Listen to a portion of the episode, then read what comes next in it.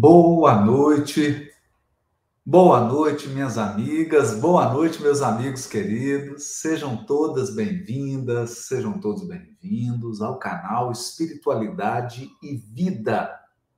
Esse é o meu canal no YouTube, dedicado exclusivamente ao estudo e à divulgação da doutrina espírita.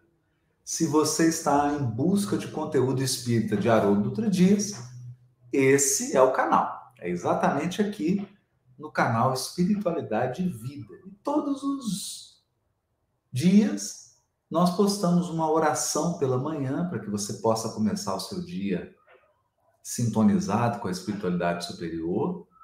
Toda terça, quarta e quinta, sempre às 19 horas, horário de Brasília, nós temos a nossa live. Na terça-feira a gente estuda Cartas de Paulo. Na quarta-feira, o Evangelho de João. E na quinta-feira, a série André Luiz. Né? Toda terça, quarta e quinta, 19 horas. Hoje é o dia do Evangelho de João e nós estamos exatamente no capítulo 2. Capítulo 2, versículos 1 a 12. Nós estamos estudando a passagem chamada As Bodas de Caná as bodas de Caná. Aliás, já tivemos vários episódios, já comentamos muita coisa, já falamos de muitas simbologias, de muitos aspectos das bodas de Caná.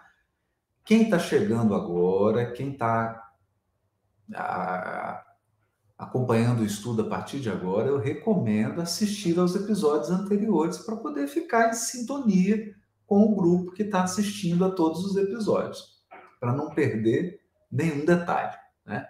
Mas antes de começar, quero cumprimentar aqui ó, a Soraya, né? é a, a Patrícia de Villemor, a André Esposito, o Alexandre Montovani, a Simone Soares Serafim, a Luzia Ribeiro, a Paula Juliane, a Maria Cristina Mesquita, o Luciano Moura Santana, Ângel Castilho, Adna Monteiro, Elba Venâncio, Irani da Silva, Rejane Silva, Berenice Lana, a Rosana Marques Fernandes, a Patrícia Bispo, o Gustavo Soares, Regina Evaldi, Conceição Rodrigues, Marília Candeu, o Marcelo Anastácio, que está dizendo que hoje é aniversário da esposa dele, da Ângela, e do, e do filho Nicolas no mesmo dia. Que bacana, Marcelo. Então, parabéns aí para a Ângela e para o Nicolas. Né? O José Gomes, Magali Bassi, Raquel Soares. Que coisa boa, né, gente? Que coisa boa. Pedro Rique, Regina Célia, Sandra Lopes, Cida Fernandes, a Irene Freitas, Fábio Campos, Sejam todos bem-vindos, todos bem-vindos. Bom, nós já já comentamos assim o, aqueles símbolos mais importantes, o casamento, o significado do vinho, né? falamos muito sobre isso. E agora nós vamos entrar mesmo no estudo mais detalhado da passagem. Né? Vamos entrar nesse estudo mais detalhado da passagem. Então vamos lá, gente. O capítulo 2 começa assim. E no terceiro dia houve um casamento em Caná da Galileia. E estava a mãe de Jesus lá. E lá estava a mãe de Jesus. Olha que interessante. Né? Então, é, aqui já começa uma característica do apóstolo João que eu sempre gosto de frisar aqui no nosso estudo. O apóstolo João, ele escreve em várias camadas. Várias camadas. Então, pensa num bolo. Vamos pensar num, num bolo de, de, de chocolate.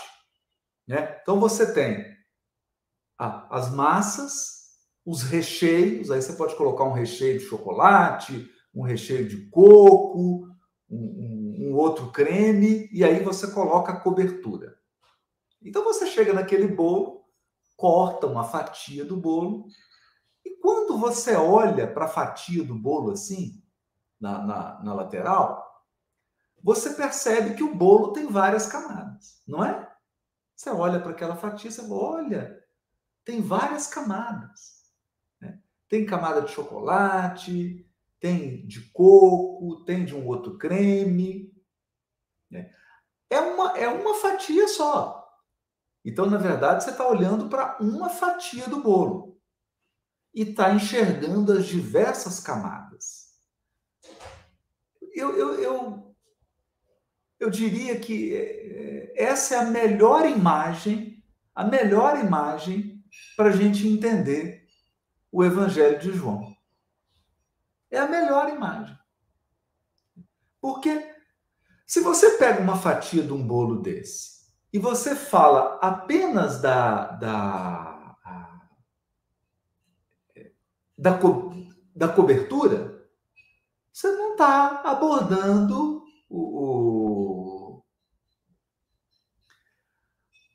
a fatia de bolo toda. Se você falar apenas de um recheio, você está perdendo as outras partes. Né? Então, toda passagem do Evangelho de João é uma fatia de bolo com muitas camadas. Então vamos lá. Quer ver? Vou dar um exemplo com esse primeiro versículo, capítulo 2, versículo 1. Que João está nos dizendo? Uma camada do bolo. Vamos pegar uma camadazinha desse bolo. O que ele está nos dizendo? Se Maria, a mãe de Jesus, estava presente nessa festa de casamento, o que João está nos dizendo? Que é a festa de casamento de alguém próximo. Que era a festa de casamento de alguém ligado à família. Ligado à família. Até hoje, gente, imagine que você vai na festa de casamento de uma colega de trabalho. Imagine que você vai na festa de casamento de um colega de trabalho. É, o, mais, o mais natural é que você vá com alguém, mas é, é difícil que sua mãe esteja com você. Não é? Se for um colega ou uma colega de trabalho, é muito difícil que a sua mãe esteja com você nessa festa a não ser que sua mãe também seja amiga da pessoa, sua mãe também conheça a pessoa, essa pessoa tenha um contato ali com a família. Faz sentido isso? Até hoje. Né? Então, quando João nos narra a presença de Maria nessa festa, ele está deixando subentendido o quê? Ó, oh, esses noivos, esse casal, conhece a família. Conhece a família. Como Jesus está iniciando, iniciando o seu trabalho público, Jesus já está com mais com mais de 30 anos já está com mais de 30 anos. Então, a essa altura, José já tinha desencarnado.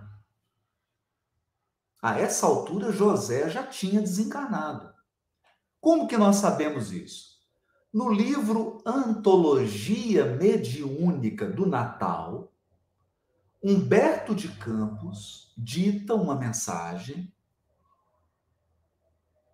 psicografada por Chico Xavier, de que quando Jesus nasceu, Maria era muito nova, era uma jovenzinha, uma moça bem jovem, talvez aí com seus 15 anos, 16 anos de idade, E José já era um homem mais velho. José já era um homem mais velho.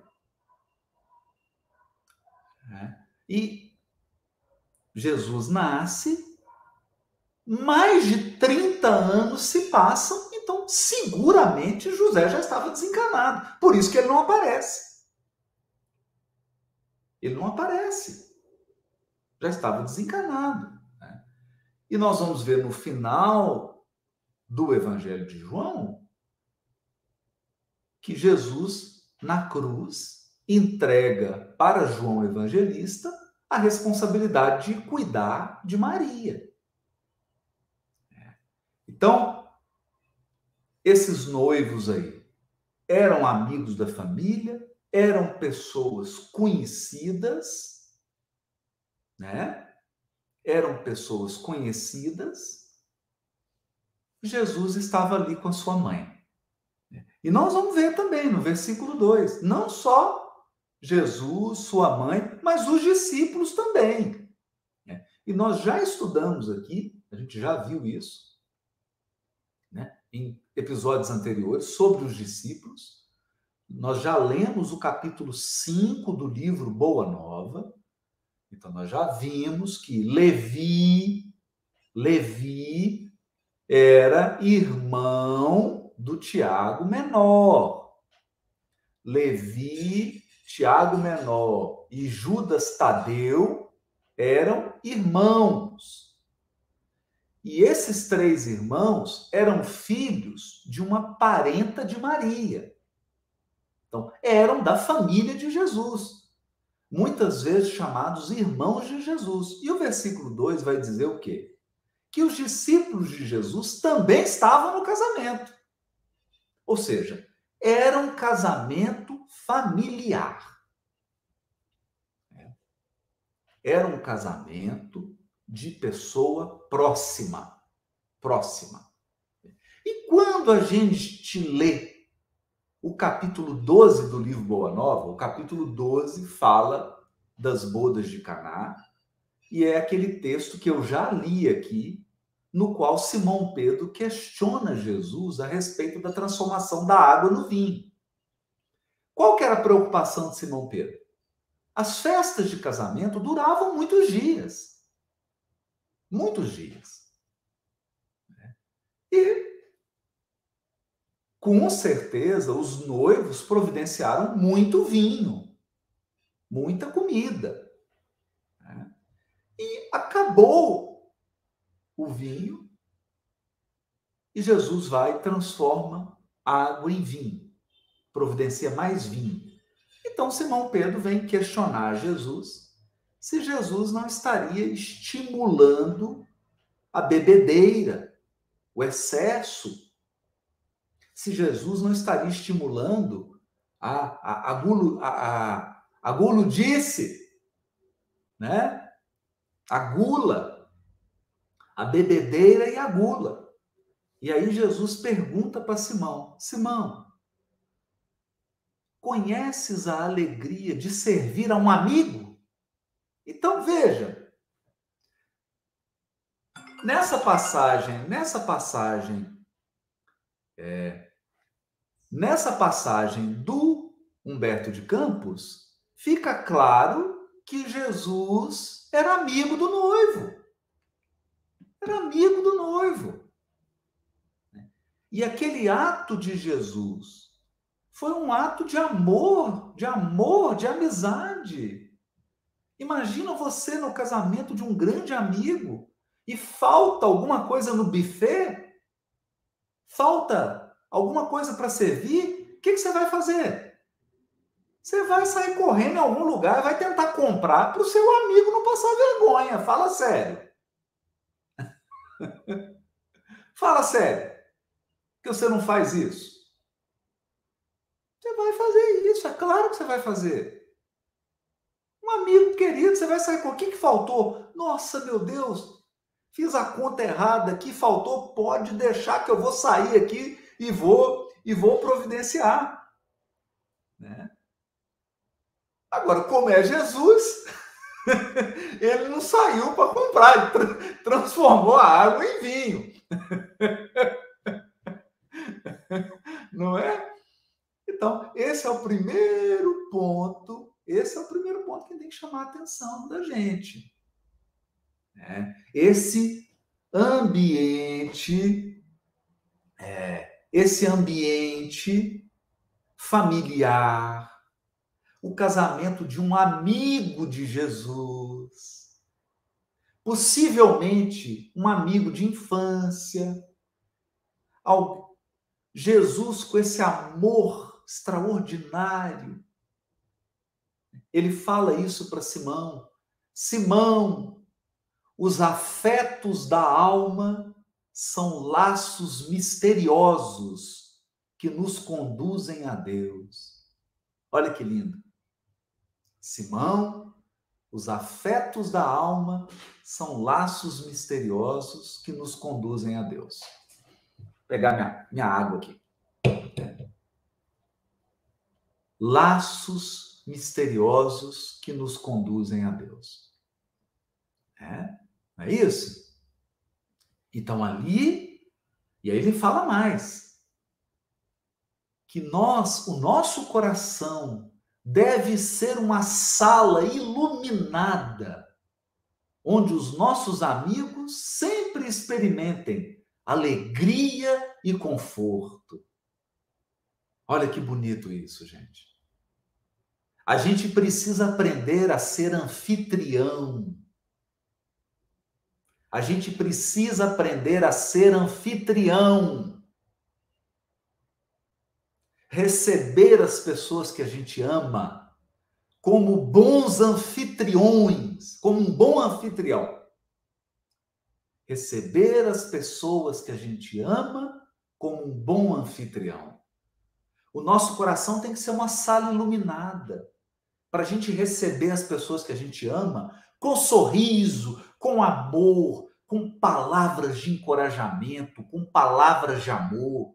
E a gente não faz isso. Infelizmente, a gente não faz isso. O que, que a gente faz? O que, que a gente faz? No início da amizade, você oferece o melhor vinho. No início do casamento, você oferece o melhor vinho.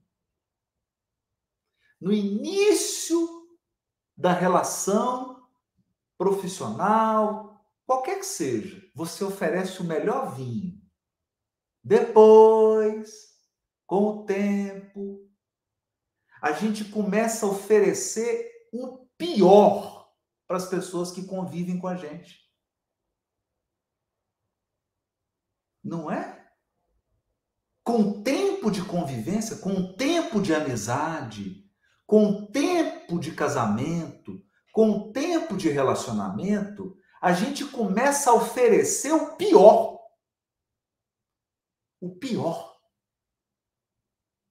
As pessoas que estão ao nosso redor, as pessoas que são íntimas, começam a receber o pior de nós. A lição aqui é que tem que ser o contrário. O contrário, porque o que, que Jesus faz? Acabou o vinho, ele foi lá oferecer um vinho melhor ainda. Melhor ainda.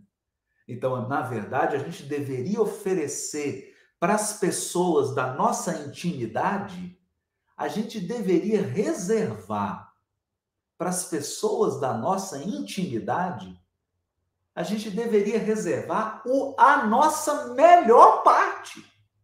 O nosso melhor sorriso tem que ser para quem convive com a gente. O nosso maior carinho tem que ser para quem está do nosso lado. Compartilhando. Então, essa é a primeira lição. Então, Jesus ofereceu para aquele amigo o melhor o melhor. Ele manipulou fluido cósmico para poder deixar o amigo alegre. Imagina se fosse a sua festa de casamento. Imagina. Imagina se fosse a festa de aniversário de 15 anos da sua filha.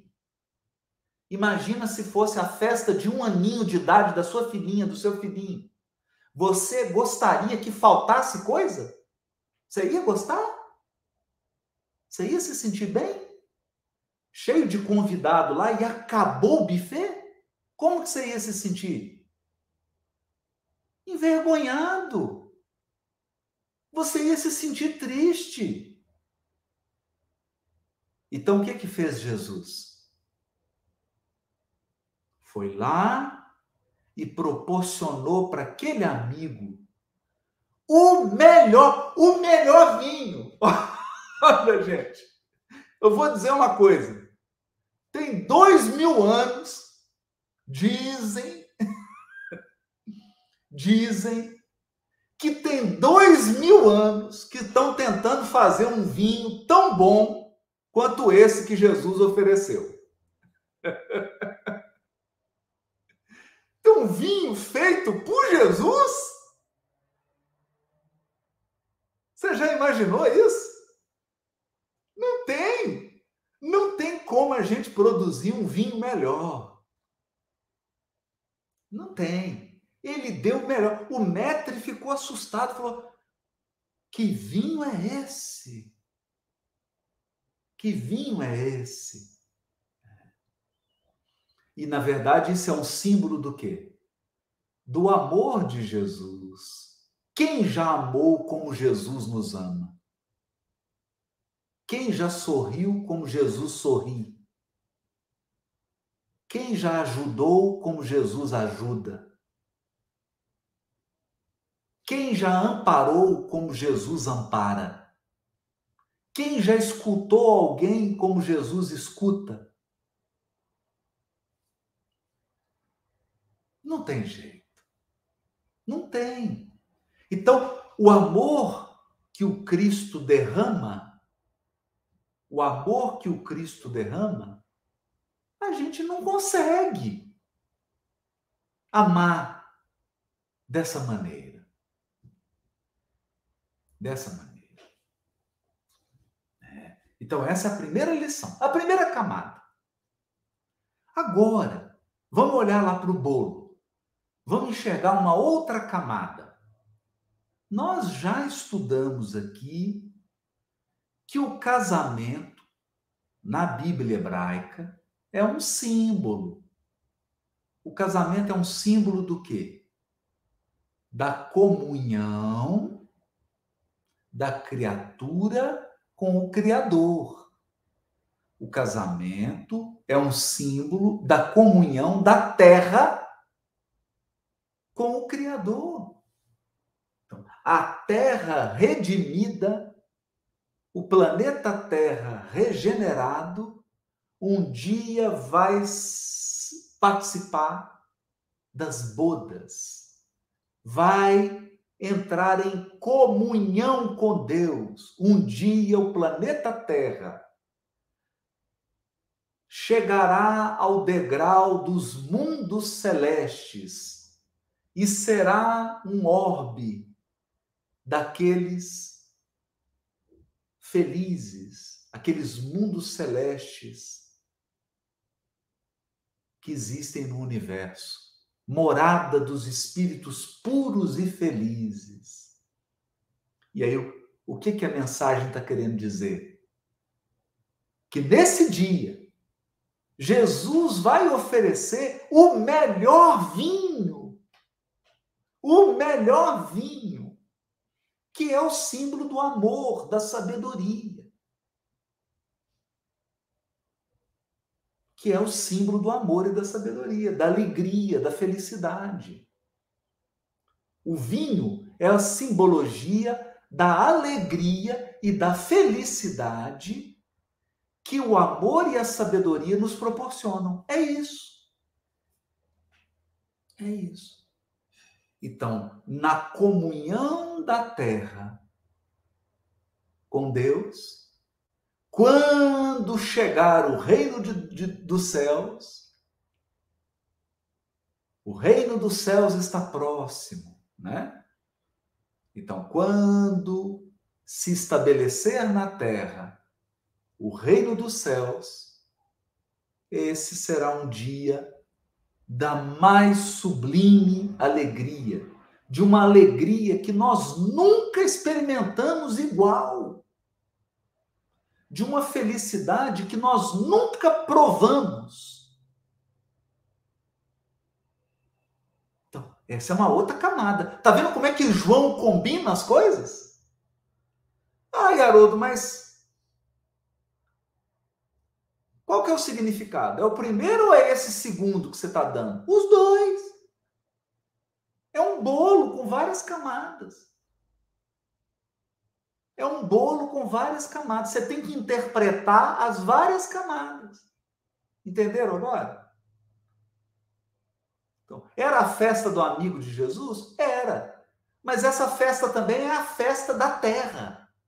A terra redimida Haverá uma grande festa.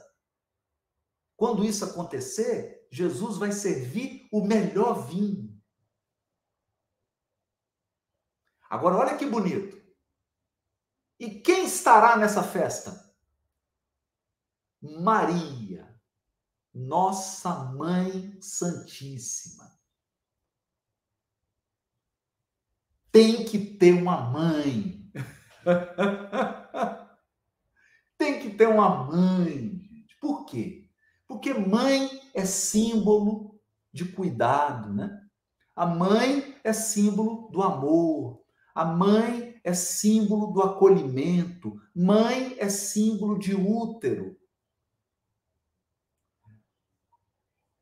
Então, a ideia aqui é que a, na comunhão com Deus, é como se a gente voltasse para o útero. Quando nós nos tornamos espíritos puros, é como se a gente voltasse para aquele espetáculo do útero. Felicidade plena, não tem mais expiação, não tem mais prova, não tem mais encarnação em corpos perecíveis. A felicidade e você tem o infinito para visitar e infinitos trabalhos para fazer. Porque a criação é infinita. Existem infinitos mundos, o que não vai faltar é trabalho para você. O que não vai faltar é trabalho para quando você se tornar espírito puro. Porque você será o anjo, o anjo o anjo que vai ajudar outros seres em evolução. É uma festa, gente. Então Jesus quis começar o evangelho dele nos dizendo que o objetivo final do evangelho é uma grande festa, mas a maior festança que você já viu. É uma festa divina, uma festa extraordinária, né? uma festa soberba. Soberba. É? A festa soberba. Perceberam, gente? Então é esse o sentido. É esse o sentido. Né? Uma festa soberba, maravilhosa, espiritual, né? E a presença de Maria nessa festa quer nos dizer o quê? Quer nos dizer do amor, do acolhimento, né? É, é uma tem uma poesia da Maria Dolores que ela diz assim: no além do mais além, no coração das alturas, Deus trabalha, Deus também espera. Então a gente imagina que as esferas celestiais são lugares frios. Não, gente. Os mundos celestes, os mundos celestes são o maior espetáculo de amor, de afeto do universo.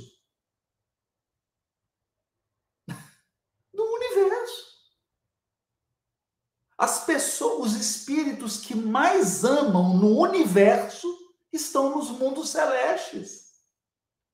É amor que você nunca viu igual. A gente fica assim, nossa, o quanto que o Chico Xavier amava. Oh, quanto que Francisco de Assis amava. É porque você não viu ainda os mundos celestes.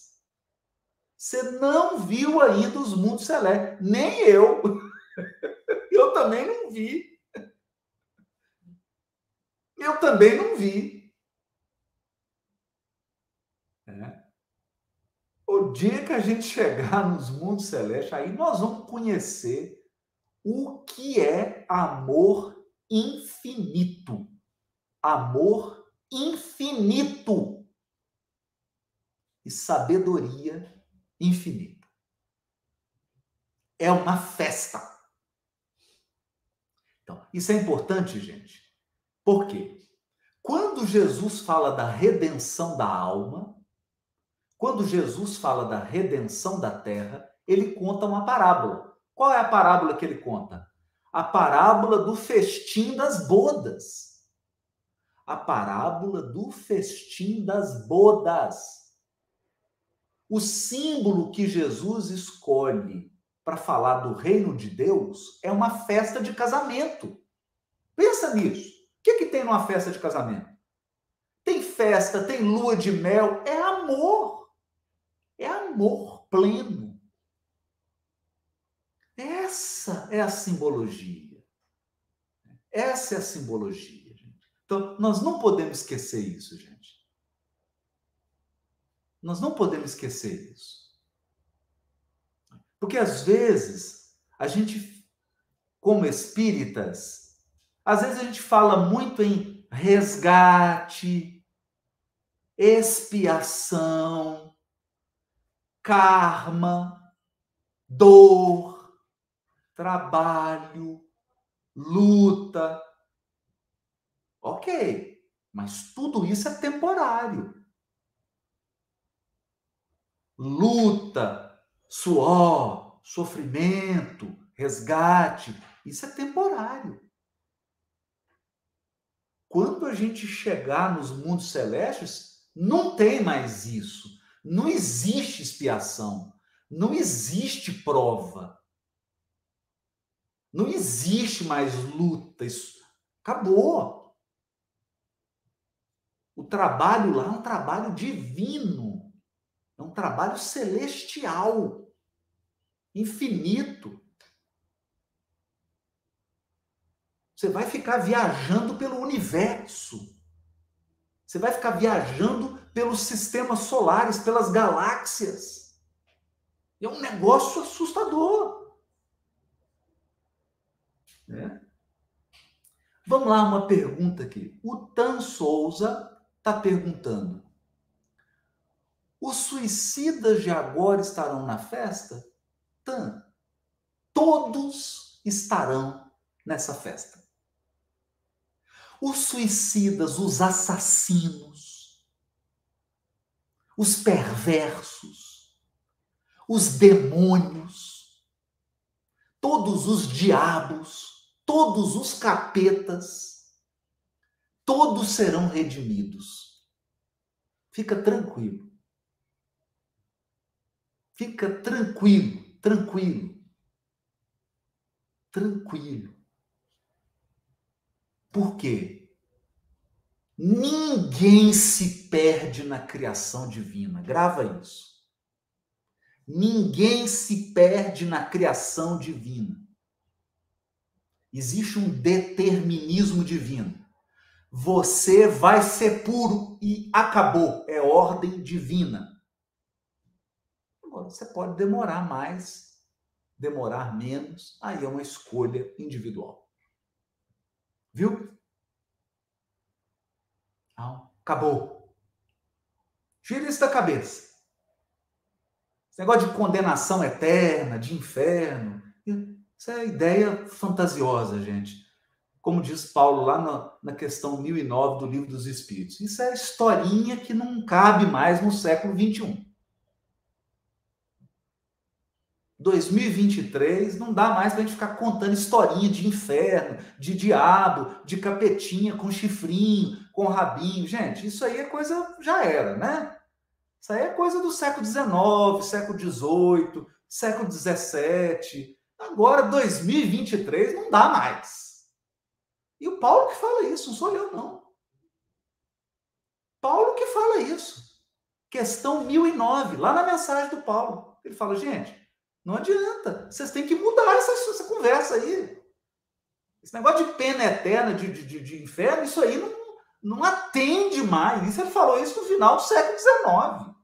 Imagina agora 2023, pelo amor de Deus, não dá.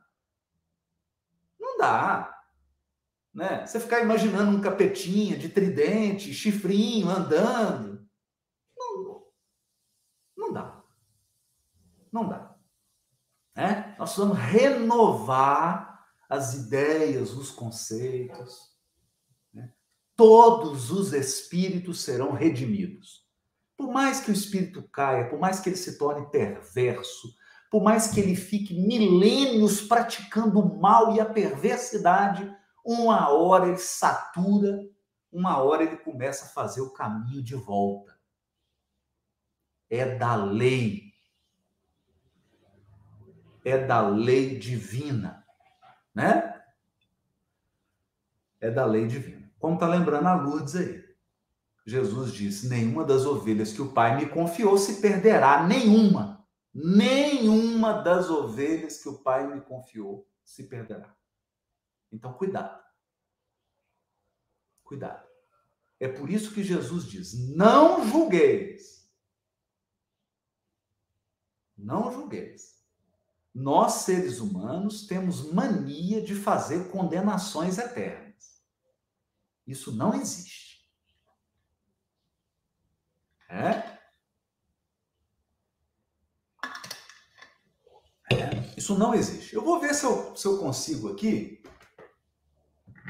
é, um poema. Deixa eu só. Tem um poema de Castro Alves esse poema é incrível. Eu vou ver aqui, ó. Castro Alves, Chico Xavier. Vou ver se eu acho esse poema.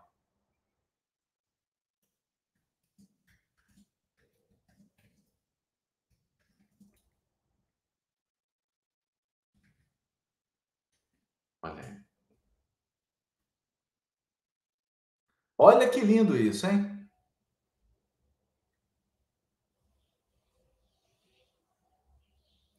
Olha isso. Achei aqui. Ó.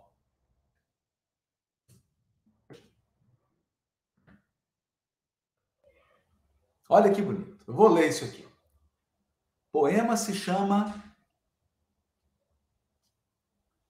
Olha que lindo. Vamos lá. Eu vou ler. Marchemos. Castro Alves, psicografia de Francisco Cândido Xavier. Há mistérios peregrinos no mistério dos destinos que nos mandam renascer. Da luz do Criador nascemos, múltiplas vidas vivemos para a mesma luz volver.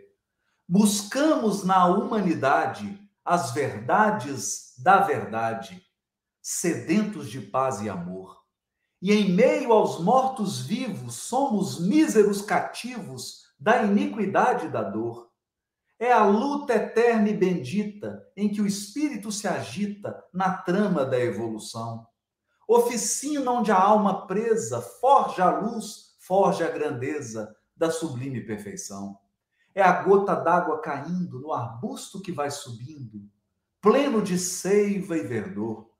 O fragmento do estrume que se transforma em perfume na corola de uma flor. A flor que terna, expirando, cai ao solo fecundando o chão duro que produz, deixando um aroma leve na aragem que passa breve nas madrugadas de luz. É a rija bigorna, o malho, pelas fainas do trabalho, a enxada fazendo pão, o escopo dos escultores, transformando a pedra em flores, em carraras de eleição. É a dor que, através dos anos, dos algozes, dos tiranos, anjos puríssimos faz, transmutando os neros rudes em arautos de virtudes, em mensageiros de paz. Tudo evolui, tudo sonha, na imortal ânsia risonha de mais subir, mais galgar. A vida é luz, esplendor. Deus somente é o seu amor. O universo é seu altar.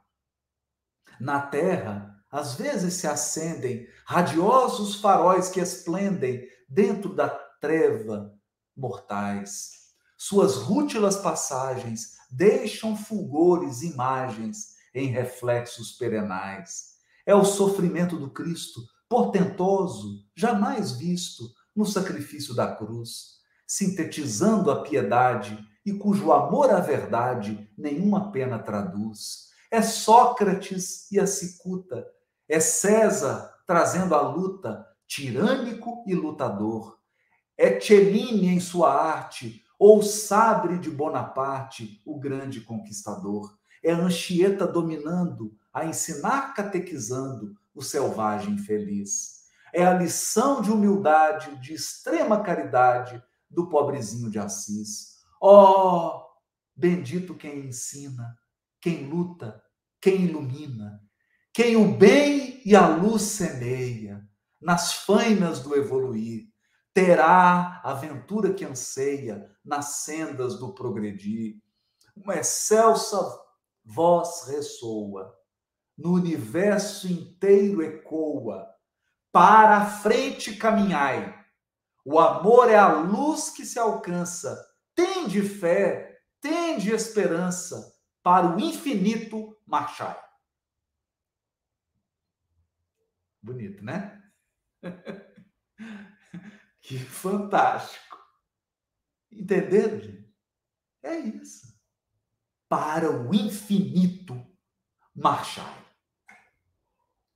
Então, até os Neros rudes serão transformados em arautos de virtudes, em mensageiros da paz.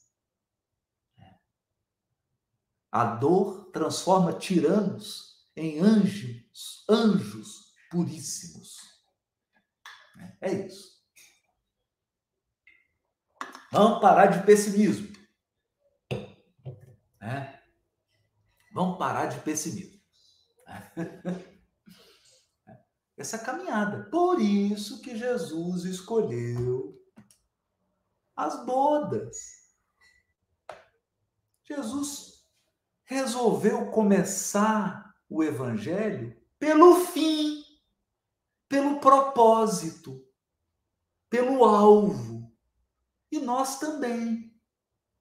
Nós deveríamos focar no alvo, no propósito, na chegada. E eu vou dizer uma coisa, gente. Eu não sei quanto tempo vai demorar. Todo mundo aqui, viu? Todo mundo aqui, ó. Sandra Lopes, Sueli Romano, Olávia Souza, Joselândia, Sirlene, Zilda Vieira, Shirley Calgagno, eu não sei quanto tempo vai demorar, mas todo mundo aqui, todo mundo aqui, tem mil pessoas aqui na live. Todos nós aqui vamos chegar no mundo celeste. Todos nós aqui vamos chegar no mundo celeste. Todos. Como espíritos puros. Esse é o seu destino. Esse é o seu destino. Agora, se você vai tropeçar, se você vai encapotar, se você vai rolar, se você vai chafurdar na lama, no lodo, não interessa. Não interessa. Não interessa. Ah, caí no abismo, rolei, rolei, fui parar no fundo da lama do poço. Não interessa. Não interessa. Tem uma frase que eu adoro, né? A frase que eu adoro. É assim, o lugar mais visitado do mundo é o fundo do poço. Mas quando você chegar nele, se quiser sair, pare de cavar. Vou repetir. O lugar mais visitado do mundo é o fundo do poço. E quando você estiver nele, se você quiser sair, pare de cavar.